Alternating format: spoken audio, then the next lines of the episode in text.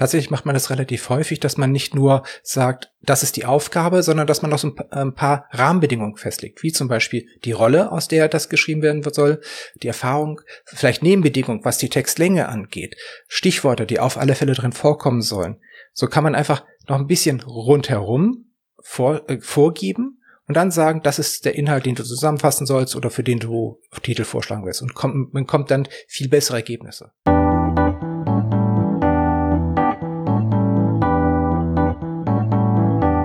Hallo und herzlich willkommen beim Podcast übers Podcasten.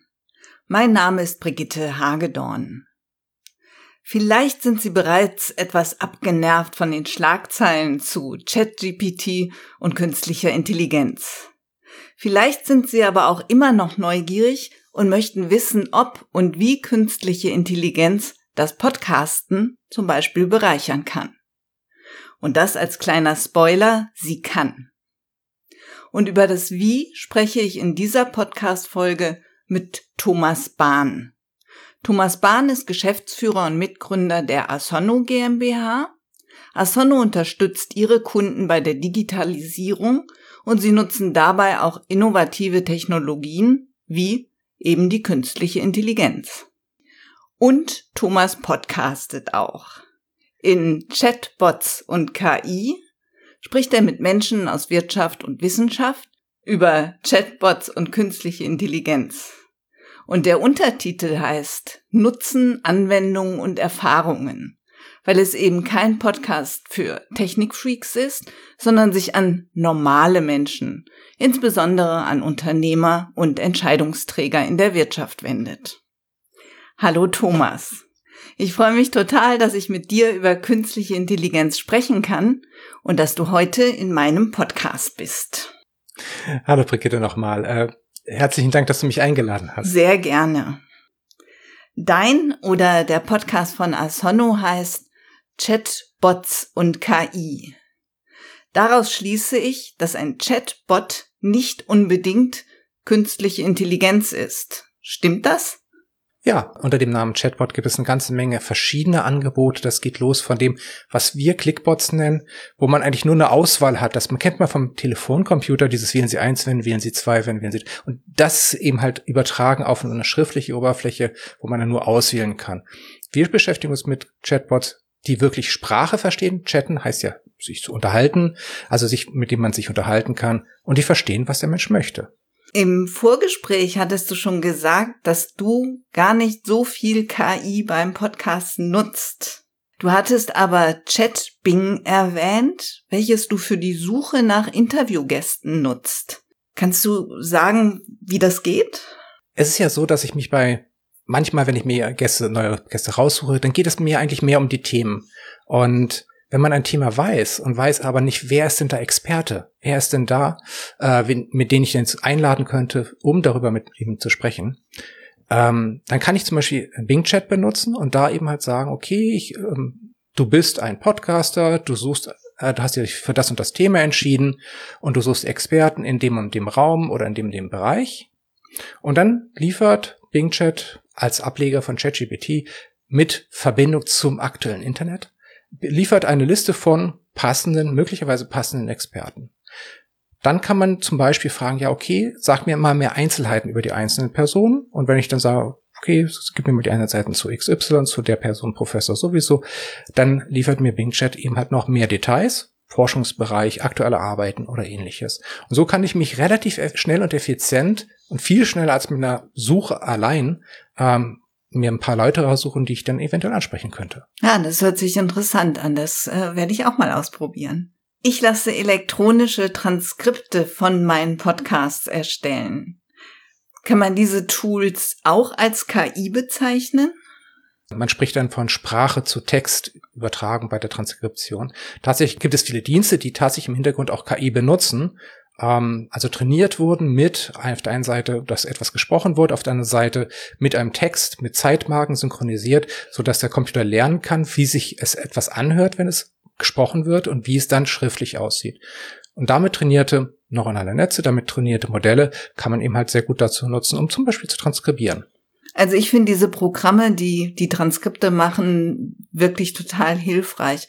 Und ich finde auch, die sind in den letzten Jahren deutlich besser geworden. Man merkt es ja auch vielleicht bei den digitalen Assistenten, also sowas wie eine Alexa oder Google Home oder sowas, dass wenn man ihnen zum Beispiel Aufgaben diktiert, Aufgaben diktiert, sagt, schreib mir mal eine Notiz mit dem und dem Inhalt.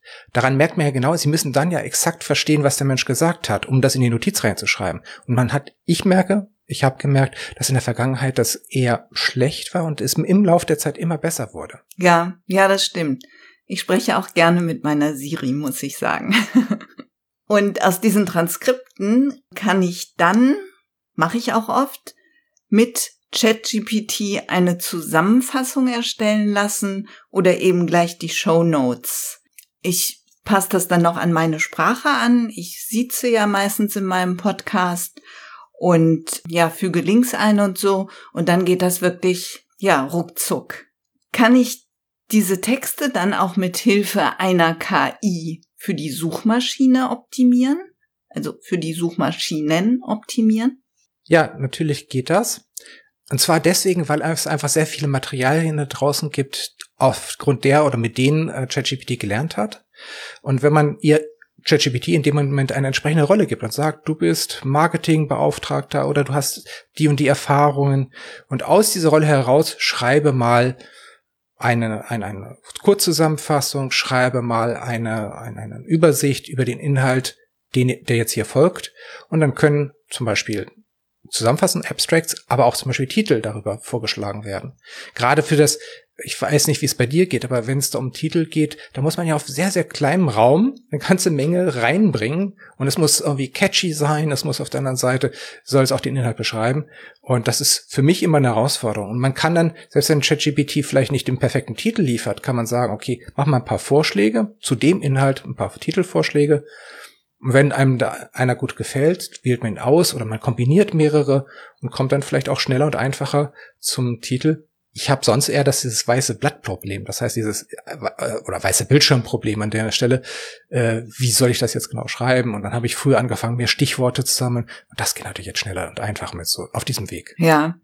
Und ähm, das, was du anfangs gesagt hast, also diesen Text, den ich sozusagen die Aufgabe, die ich Chat GPT gebe, das nennt man dann den sogenannten Prompt. Ist es richtig? Genau. Und das war ein, ein guter Hinweis, dass ich dann sage, äh, schreibe mir einen Text aus der, sicher, aus der Sicht eines Marketing-Experten. Tatsächlich macht man das relativ häufig, dass man nicht nur sagt, das ist die Aufgabe, sondern dass man noch so ein paar Rahmenbedingungen festlegt, wie zum Beispiel die Rolle, aus der das geschrieben werden soll, die Erfahrung, vielleicht Nebenbedingungen, was die Textlänge angeht, Stichworte, die auf alle Fälle drin vorkommen sollen. So kann man einfach noch ein bisschen rundherum vor, äh, vorgeben und dann sagen, das ist der Inhalt, den du zusammenfassen sollst oder für den du Titel vorschlagen willst. Und kommt, man kommt dann viel bessere Ergebnisse. Was man dann auch machen kann, ist quasi im weiteren Gespräch nochmal zu optimieren, nochmal besser zu machen, zu sagen, okay, das waren zehn tolle Vorschläge, aber betone doch bitte den oder jenen Aspekt nochmal ein bisschen mehr. Mach mir noch mehr Vorschläge. Ja, sehr cool. Und vermutlich kann ich JetGPT auch bitten, zum Beispiel aus unserem Interview einen Blogbeitrag zu erstellen. Ja, sicher. Cool. Wofür könnte ich ChatGPT denn noch beim Podcasten nutzen? Hast du da noch Ideen? Oder was, was machst du vielleicht doch manchmal? Wenn man sich jetzt auf eine Folge vorbereitet, man hat so den Thema, man hat das Thema, man hat den Gast und dann gibt es aber so die erste Aufgabe, die ich mir dann stelle, ist eine Grobstruktur aufzubauen. Also zu sagen, okay, es gibt am Anfang einen Blog über das, den Teil, Vorstellung des Gastes, dann gibt es einen Blog über, was weiß ich, äh, Forschungsergebnis aus der Vergangenheit, aktuelles Projekt, ähm, Ausblick in die Zukunft und erstmal jetzt eine Grobstruktur zu machen. Das kann ich ChatGPT bitten, dass er zu einem bestimmten Thema, mit einem bestimmten Gast eine Grobstruktur vorschlägt und dann einzeln in die einzelnen Hauptpunkte reinzugehen und zu sagen, okay, zum Thema aktuelles Projekt, welche Fragen könnte ich Gast XY zu dem Thema zum aktuellen Projekt stellen? Und kriegt dann wieder eine Liste von möglichen Fragen, kann mir die wirklich aussuchen, kann sagen, formuliere die nochmal anders, nimm noch mal eine Frage dazu oder zwei, die in die Richtung gehen und habe dann eine ganze Menge Vorschläge, die mir helfen, schnell und einfach was da auszuwählen. Auch hier wieder, ich überarbeite die Sachen, aber äh, es ist schneller, als wenn ich mir die Sachen komplett aus den Fingern saugen sollte. Und was hältst du davon, einer KI auch die Erstellung des Audios zu überlassen? Man kann ja KIs auch jetzt wieder quasi das Gegenteil von Sprache zu Text wäre ja Text zu Sprache. Das heißt, man eine KI vorlesen lassen. Auch das braucht man bei Siri und Konsorten natürlich auch, weil der Computer erzeugt quasi den Antworttext. Damit ich es hören kann, muss es vorgelesen, muss es erzählt werden. Und das kann man auch, das geht auch sehr gut. Es gibt verschiedene Stimmen, Stimmungen. Man kann teilweise noch ähm, durch Vorgaben auch Anweisungen geben, dass soll jetzt geflüstert werden, dass soll betont werden, betont gesprochen, langsamer, schneller gesprochen werden. Also man kann das sehr, sehr fein steuern und es wird gut funktionieren. Aber es wäre natürlich trotzdem normalerweise erstmal jetzt in einer anderen Stimme. Würde man merken, dass es keine echte Stimme ist? Oder ist das heute schon so gut, dass, dass man das gar nicht mehr merkt? Ich glaube, in sehr vielen Bereichen äh, funktioniert es sehr gut. Es gibt ja auch jetzt, ich sag mal, aus dem Bereich Deepfakes, da hatten wir auch einige, eine Folge dazu, äh, im Bereich Deepfakes natürlich auch die Möglichkeit zu sagen, ich habe jetzt ein paar Stimmbeispiele einer Person, lasse den Text generieren mit quasi seiner oder ihrer Stimme. Ähm, aber ich glaube, heutzutage würde man es vielleicht noch merken, aber das ist jetzt eine Frage relativ kurzer Zeit. Aber die Frage ist, was soll das bringen? Geht es darum, einfach jetzt sehr große Mengen zu erstellen, schneller als ich das selber erzeugen könnte, wenn ich es einsprechen soll? Also ich weiß, dass manche Menschen einfach sich quasi nicht trauen, mit ihrer Stimme rauszugehen. Und dass die, glaube ich, sehr dankbar für so eine Technologie wären. Es schafft natürlich auch weiter noch Chancen jetzt als über den Podcast hinaus. Menschen, die zum Beispiel äh, ein, äh, eine Einschränkung haben beim Sprechen, stottern, oder andere Probleme beim Sprechen haben, ähm, ihnen wieder eine Stimme zu geben. Ja, ja, da habe ich noch gar nicht dran gedacht. Natürlich auch, ja. Du hattest gestern von einer Studie gesprochen, dass manchmal diese Ähnlichkeit zum Menschen, also die Ähnlichkeit einer künstlichen Intelligenz, auch eines Roboters zum Menschen, dass die gar nicht so gut sein darf. Magst du das nochmal mit meinen Hörern und Hörerinnen teilen? Man spricht, oder es gibt etwas, das nennt sich Uncanny Valley Effekt. Das hat ein japanischer Professor, dessen Namen ich mich leider nicht erinnere, äh, erforscht. Er hat geguckt, wenn Roboter von sehr stark roboterartig immer ähnlicher werden zum Menschen bis hin zu einem echten Menschen, wie ist die Wahrnehmung des Gegenübers? Wie ist die Wahrnehmung eines Menschen von diesem Roboter? Und es ist ihm aufgefallen, dass es, es gibt so eine Phase von ganz grob Robotik äh, bis hin zu einem, ja, schon ganz menschenähnlich. Äh, da wird quasi das Vertrauen, da wird jetzt die, die Wahrnehmung erstmal positiv, wird besser. Und dann gibt es aber so einen Punkt, wo es dann plötzlich anfängt, unheimlich sich anzufühlen. Das ist schon fast so ein Mensch, aber irgendwie stimmt da was nicht. Und diesen, diesen Effekt, dieses Unheimlichsein, das, ähm, das bezeichnet er eben als Uncanny, Uncanny Valley Effekt. Ich habe darüber auch mit äh, Dr. Lisa Precht bei mir im äh, Podcast gesprochen. Vielleicht magst du einen, einen Link in den Show Notes mit einfügen zu diesem Gespräch. Ja, das ist total spannend. Und ich kann das gut nachvollziehen manchmal, wenn ich Radio höre, dann frage ich mich, ist das jetzt die echte Stimme? Also beim Wetterbericht oder irgendwie so reinen Daten? Oder ist das jetzt ein, ist das eine KI oder ist das ein echter Mensch? Und ich finde es unangenehm, wenn mir vorgegaukelt würde, das ist ein echter Mensch und es ist gar keiner. Ja. Das hat auch sehr viel mit Vertrauen und Vertrauensverlust zu tun. Also wenn man zum Beispiel, wir haben ja, beschäftigen uns ja professionell mit Chatbots und da ist ja immer die Frage, sage ich dem Benutzer, dass es ein Chatbot ist, ein Roboter ist, oder sage ich dem Benutzer, tue ich so, als ob es ein Mensch wäre, zum Beispiel, indem ich ein echtes Foto als Avatar benutze. Und wir sagen unseren Kunden, sag, kommuniziere ganz klar, das ist eine künstliche Entität, kein Mensch, weil wenn es rauskommt, dann ist das Vertrauen wirklich auf absehbare Zeit verloren.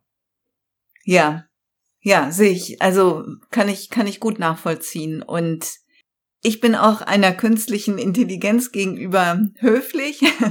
Ich sage zum Beispiel immer, liebes ChatGPT, sage mir doch, ja. Also irgendwie ähm, finde ich das ganz, ähm, ja, ich finde es wichtig, auch auch mit denen vernünftig umzugehen. das tatsächlich, also ich hab, war jetzt gerade letzten äh, drei, in den letzten drei Tagen äh, in London bei einer Konferenz, da war das auch ein Thema. Und zwar, man kann aber in die eine Richtung äh, gehen und sagen, okay, Menschen haben ja gelernt zu kommunizieren und haben so, Männer, haben halt halt gute, wie heißt das auf Deutsch? Manieren. Gute Manieren. Also auf der einen Seite kann man auf der einen Seite kann man dann sehen, äh, Menschen haben gute Manieren. Das heißt, wir sind trainiert im Gespräch, immer auch höflich zu sein, uns zu bedanken, uns zu verabschieden. Und das überträgt sich tatsächlich hier auf eine technische Entität, weil es einfach der gleiche Modalität ist. Es geht immer noch um Gespräch. Wir sind es einfach trainiert. Andersherum, und das ist das, was auf der Konferenz angesprochen wurde, Kinder, die jetzt mit Siri und, und Alexa und so aufwachsen und ihr denen einfach nur so Befehle geben, für die ist es dann in Kommunikation mit Menschen total ungewohnt, dass sie sich bedanken sollen oder sich verabschieden oder sowas. Das heißt, da muss man sogar, äh, hat man die neue Herausforderung, dass man denen erstmal Manieren beibringen muss. Spannend. Letzte Frage, Thomas. Ich habe mir von ChatGPT auch einen Fragenkatalog für unser Gespräch erstellen lassen habe mich dann aber für meine eigenen Fragen ähm, entschieden und nach unserem Vorgespräch habe ich die nochmal überarbeitet. Doch eine Frage wurde noch angeregt. Und zwar, wie aktuell ist ChatGPT? Denn unter dem Fragenkatalog stand, bitte beachte, dass einige der Fragen möglicherweise aktualisiert oder angepasst werden müssen um sie dem aktuellen Stand der Technologie und den Gegebenheiten im Jahr 2023 anzupassen. Also, wie aktuell ist ChatGPT? Ein ganz kleiner Ausflug sei mir gegönnt. ChatGPT basiert im Kern auf GPT. Das ist ein Modell, was von OpenAI veröffentlicht wurde und das trainiert wurde, inhaltlich trainiert wurde auf einem Bestand von Texten aus 2021. Das heißt, die haben ganz viele Bücher, die haben ganz viele Internetinhalte, ganz viele Texte gesammelt zu diesem Zeitpunkt und ChatGPT, das Modell dahinter, trainiert. Das heißt, grundsätzlich weiß ChatGPT, weil es auf GPT aufsetzt, nichts, was danach passiert ist, weil das in den Texten nicht vorkam. Jetzt gibt es natürlich noch ein paar kleinere Aktualisierungen, es gibt ein paar weitere Eingriffe, auch auf dem Weg von GPT über InstructGPT zu ChatGPT. Es gibt Erweiterungen, Plugins, die auf das aktuelle Internet zugreifen können, aber generell der Inhalt von ChatGPT ist aus 2021. Das kann zum Beispiel auch ganz interessante Ergebnisse geben, wenn man so nach Amtsträgern fragt, der, die in 2021 halt andere Personen waren als heute, wo man dann halt vielleicht noch die Person von 2021 genannt bekommt.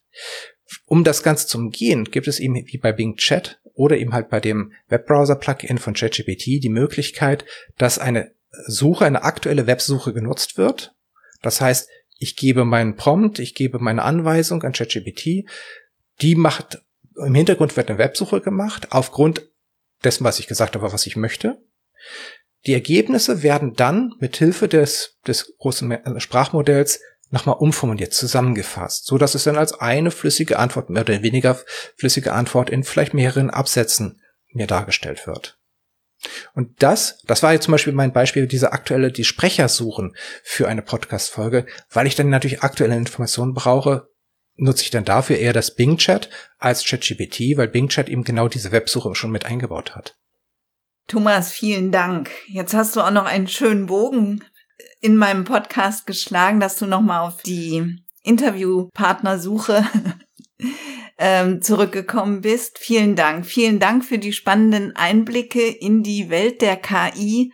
Ja, und vielen Dank, dass du dir die Zeit für mich und meine HörerInnen genommen hast. Brigitte, vielen Dank nochmal, dass du mich eingeladen hast.